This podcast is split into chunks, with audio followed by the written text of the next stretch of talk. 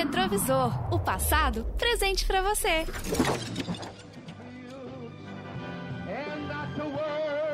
Rio de Janeiro, 26 de janeiro de 1980. Estádio do Maracanã.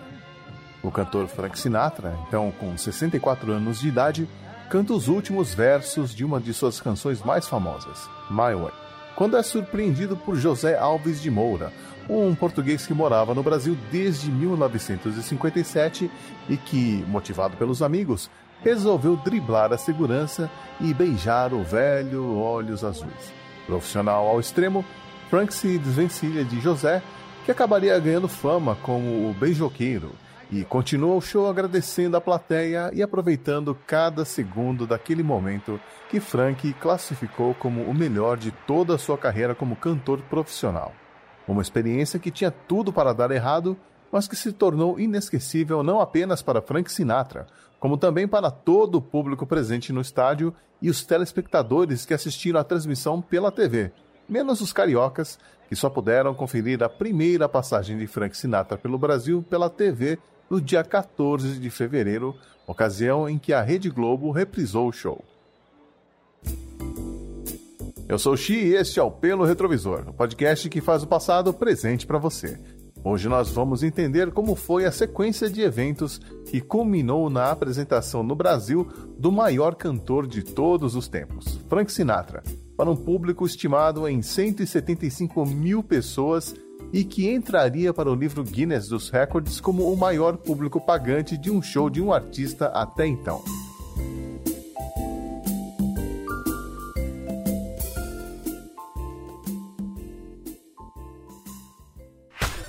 retrovisor, o passado presente para você. São Paulo, 1976. O publicitário Roberto Medina, dono da agência de publicidade Artplan, e os executivos da Seagrams, a empresa canadense que durante muitos anos foi a maior destilaria de bebidas alcoólicas no mundo, conversavam sobre a campanha publicitária que fariam naquele ano para um dos seus produtos, o Whisky Passport. A bebida havia se tornado um grande sucesso graças a um comercial ousado idealizado por Medina, que contratou o ator britânico David Niven como garoto propaganda para dar credibilidade ao whisky, que era fabricado no Brasil a partir de malte escocês. Oh. Good evening, my friends in Brazil. You know me? Well, never mind. I show you my passport. We in Britain take our passports straight, like this. and it tastes great. But sometimes I like to take mine the Brazilian way. On the rocks. Saúde.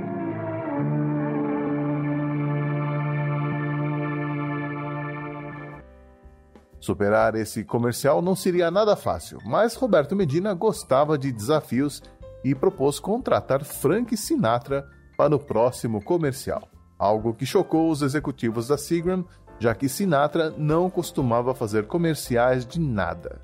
O que não impediu Medina. Ele ligou para o amigo e músico brasileiro Sérgio Mendes, há anos residente nos Estados Unidos, e que o colocou em contato com um empresário de Frank Sinatra. Com sua lábia e jeitinho brasileiro, Medina foi aos poucos conquistando a confiança do empresário do cantor, Elliot Wiseman, que finalmente concordou em se encontrar com ele durante um jantar para acertar os detalhes da participação de Sinatra em 6 de janeiro de 1977, antes do show que o cantor faria no Caesars Palace em Las Vegas. Durante o jantar, Elliot parabenizou Medina por ter conseguido convencer Sinatra a gravar o comercial e perguntou o que mais ele poderia querer na carreira. Medina não titubeou e respondeu que queria trazer Frank Sinatra ao Brasil e dar a ele o maior show de sua vida. Este era um sonho que Roberto havia herdado de seu pai, Abraham Medina, fã do cantor que tentou sem sucesso trazê-lo para o Brasil em 1955. Elliot apenas riu da ousadia de Medina e voltou ao assunto do comercial, que seria gravado antes do show. Porém, uma tragédia interrompeu o animado jantar. Eles foram informados de que o avião que trazia a mãe de Frank Sinatra para assistir o show do filho havia caído e matado todos os ocupantes.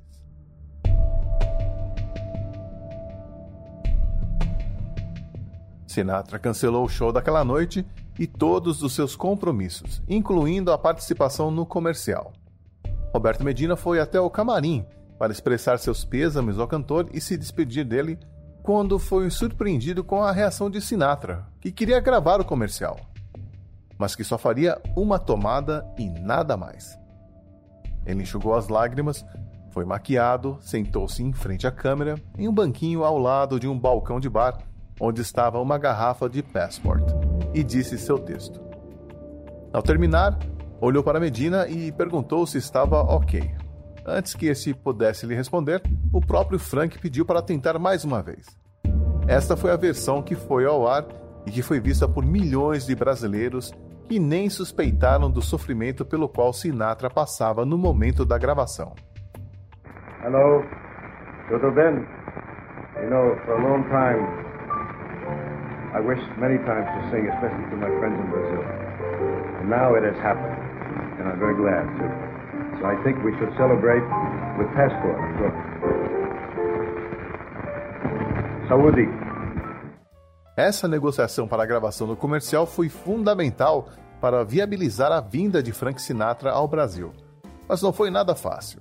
Primeiro, porque Sinatra tinha medo de visitar a América do Sul, chegando até mesmo a espalhar um boato de que uma cartomante havia previsto que ele morreria se fosse a qualquer país abaixo da linha do Equador.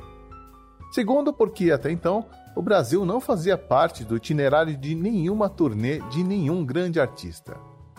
Foram dois anos de insistência, de correspondências, de ofertas e propostas, até que em 1979 Medina finalmente conseguiu convencer Elliot a assinar um contrato para um show no Brasil por 800 mil dólares. Porém, ao chegar nos Estados Unidos, Medina foi surpreendido por uma proposta de um empresário paulista, Nelson Mofarrege, que atravessou o negócio oferecendo na última hora 20 milhões de dólares para uma apresentação em São Paulo. Proposta que havia sido prontamente aceita pelo empresário de Sinatra em um acordo verbal horas antes. Decepcionado, Medina concordou que a proposta era irrecusável e impossível de ser superada por ele. Felizmente, para Frank Sinatra, a quantia pouco significava e este pediu ao empresário que recusasse a oferta milionária para fechar com Medina e seu show no Maracanã, uma oportunidade que para ele era muito mais atraente. Mas havia uma cláusula no contrato que obrigava os organizadores do show a garantir um público de, no mínimo, 60 mil pessoas. Uma forma de garantir que os shows não seriam um fiasco que mancharia a carreira e imagem do cantor.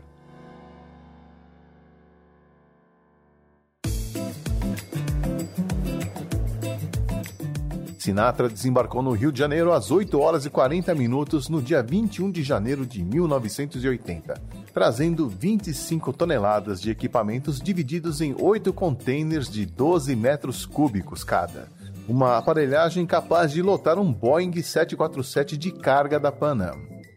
Hospedado com toda a sua comitiva no Rio Palace Hotel, Sinatra ficou isolado em sua suíte durante os oito dias que passou na cidade, evitando fotos e interações com a imprensa, saindo apenas para fazer refeições no restaurante do hotel, o Le Précatelan. Ele deu apenas uma coletiva de imprensa que durou pouco mais de três minutos, dizendo apenas que estava cansado da viagem e que não tinha vindo ao Brasil ainda por falta de tempo.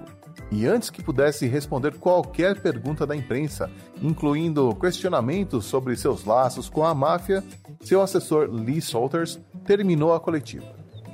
Sua esposa Bárbara, por outro lado, aproveitou a cidade e fez questão de visitar o Cristo Redentor. Mas antes que você tenha uma impressão errônea sobre Frank Sinatra, saiba que um dos objetivos da passagem dele pelo Brasil era conhecer um dos seus muitos afilhados. Sinatra ajudava uma ONG americana que repassava mensalmente uma quantia de 20 dólares para milhares de crianças ao redor do mundo e no Brasil, o beneficiário era Carlos Henrique Souza dos Santos, que tinha então 9 anos de idade e que desde 1973 recebia a ajuda do cantor. Sinatra queria entregar pessoalmente uma bicicleta para Carlos, um sonho que ele manifestava em suas cartas que escrevia mensalmente. Além da bicicleta, Carlos ganhou também 33 álbuns de Sinatra e a promessa de ter seus estudos pagos até o ensino superior. Sinatra cumpriu sua promessa, mas infelizmente Carlos teve que abandonar os estudos para trabalhar e ajudar a família. Além de seu amor pelas crianças, Sinatra também lutou a vida inteira contra a segregação racial nos Estados Unidos. Essa dedicação às causas sociais estava em seu sangue, pois sua mãe era ativista feminista e reiterava a importância dos direitos humanos para Frank sempre que podia. Estima-se que em toda a sua vida, Sinatra doou cerca de um bilhão de dólares para diversas causas humanitárias.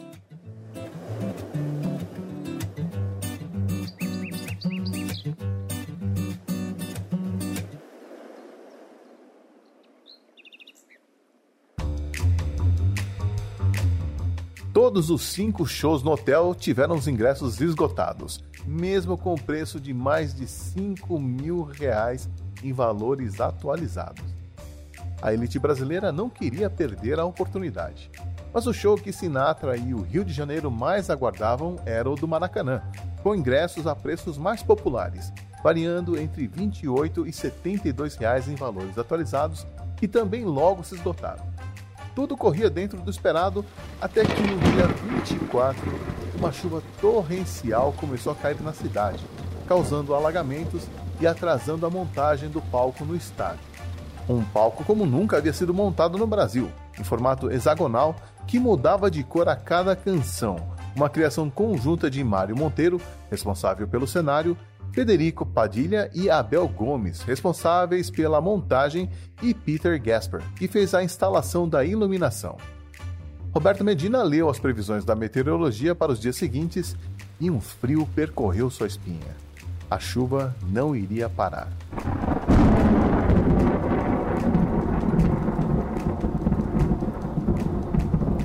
Sinatra e sua equipe deixaram bem claro que não seria possível se apresentar sob chuva, já que o palco era descoberto e havia o risco de acidentes elétricos com os microfones e outros equipamentos, e os instrumentos da orquestra não podiam se molhar.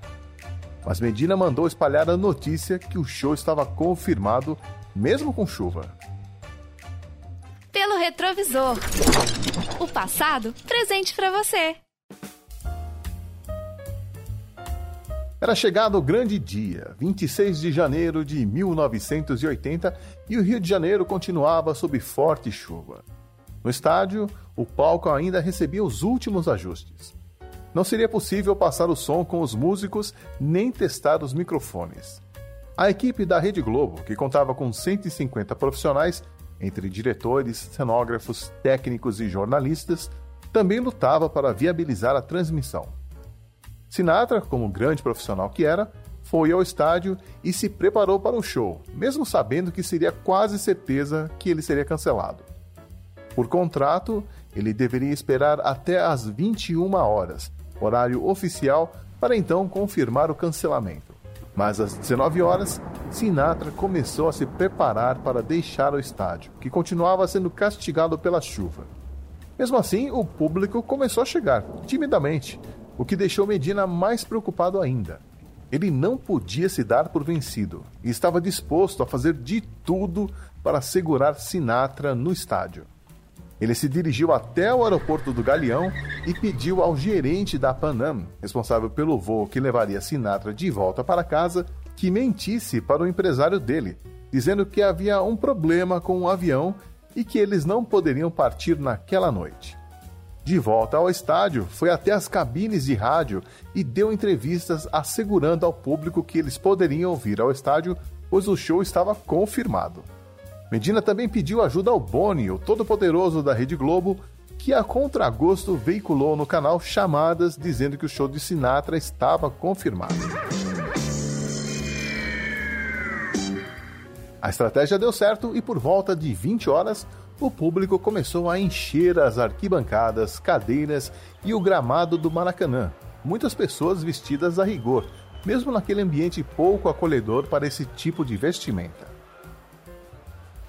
Às 20 horas e 30 minutos, ainda sob forte chuva, Medina puxou Sinatra pela mão e o levou até a boca do túnel de entrada do gramado do Maracanã para lhe mostrar a quantidade de pessoas que já estavam ali. Deslumbrado com tamanho público, Sinatra balbuciou: Eu não posso decepcionar todas essas pessoas. Chamou os responsáveis pelos músicos, iluminação e som no camarim e perguntou quanto tempo eles poderiam garantir o show com aquelas condições. Maestro Dom Costa afirmou que os músicos iriam tocar mesmo que os instrumentos fossem arruinados. O show inteiro, respondeu a iluminação. A resposta do operador de som foi menos animadora. 10 minutos. Sinatra olhou para Medina e perguntou: Tá bom para você assim? Medina sabia que era o melhor que ele poderia conseguir naquele momento e saiu para providenciar guarda-chuvas para a orquestra, já que alguns músicos tinham instrumentos caríssimos, como violinos Stradivarius e outros mais. Mas ele ainda não havia perdido a esperança. O nosso povo gosta de dizer que Deus é brasileiro. O que aconteceu naquele dia 26 de janeiro de 1980 ajuda a corroborar essa afirmação. Exatamente às 21 horas, a chuva parou completamente. Sinatra abriu um sorriso e entrou no gramado, se dirigindo ao palco, visivelmente emocionado com a recepção das 175 mil pessoas que lotavam o estádio, o maior público em um show de um único artista jamais registrado até então. E abriu o show com uma canção que mencionava o Brasil em sua letra. The Coffee Song. Coffee beans drove by the billions. They got to fill those extra cups to fill. They got an awful lot of coffee in Brazil. Ao todo, Frank Sinatra se apresentou por uma hora e 45 minutos. Um show que não foi impecável. Ele esqueceu a letra de Strangers in the Night e o microfone falhou em Someone to Watch Over Me mas ele apresentou todos os seus sucessos, incluindo My Way, Let Me Try Again, I've Got You Under My Skin, a versão para Something dos Beatles e fechou com New York, New York, música tema do filme de 1979, originalmente cantada por Liza Minnelli, cuja versão seria lançada por Sinatra naquele mesmo ano de 1980. Mas antes de cantar New York, New York, ele fez uma pausa para se dirigir ao público brasileiro. Senhoras e senhores, eu quero que vocês saibam de uma coisa. Esse é o maior momento que eu vivenciei na minha carreira como cantor profissional. Eu nunca vi nada parecido com isso antes. Nunca.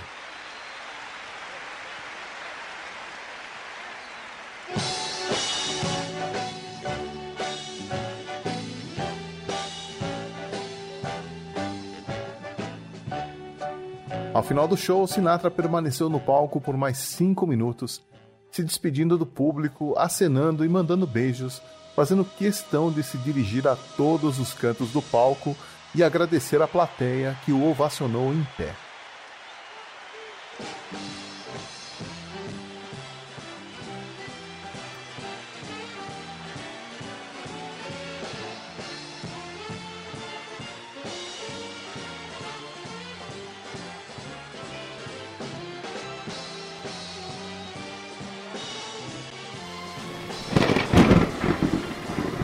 Então Deus retomou seus planos e mandou a chuva de volta ao Rio de Janeiro.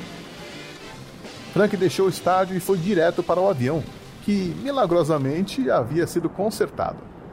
Acompanhado de Medina, Sinatra estava aos prantos, chorando copiosamente, ainda sentindo toda a emoção e amor do público. Pelo resto de sua vida, Frank Sinatra abriria um sorriso toda vez que aquele show do Maracanã era mencionado. Uma experiência única que ele viveu naquele dia 26 de janeiro de 1980.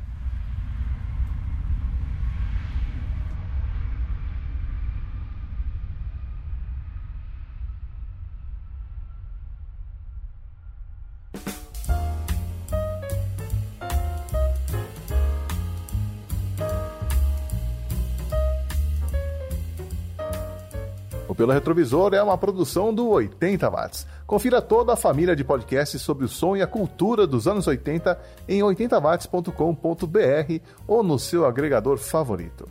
Eu sou o Xi, obrigado por ouvir esta edição neste novo formato e até a próxima lembrança dos anos 80.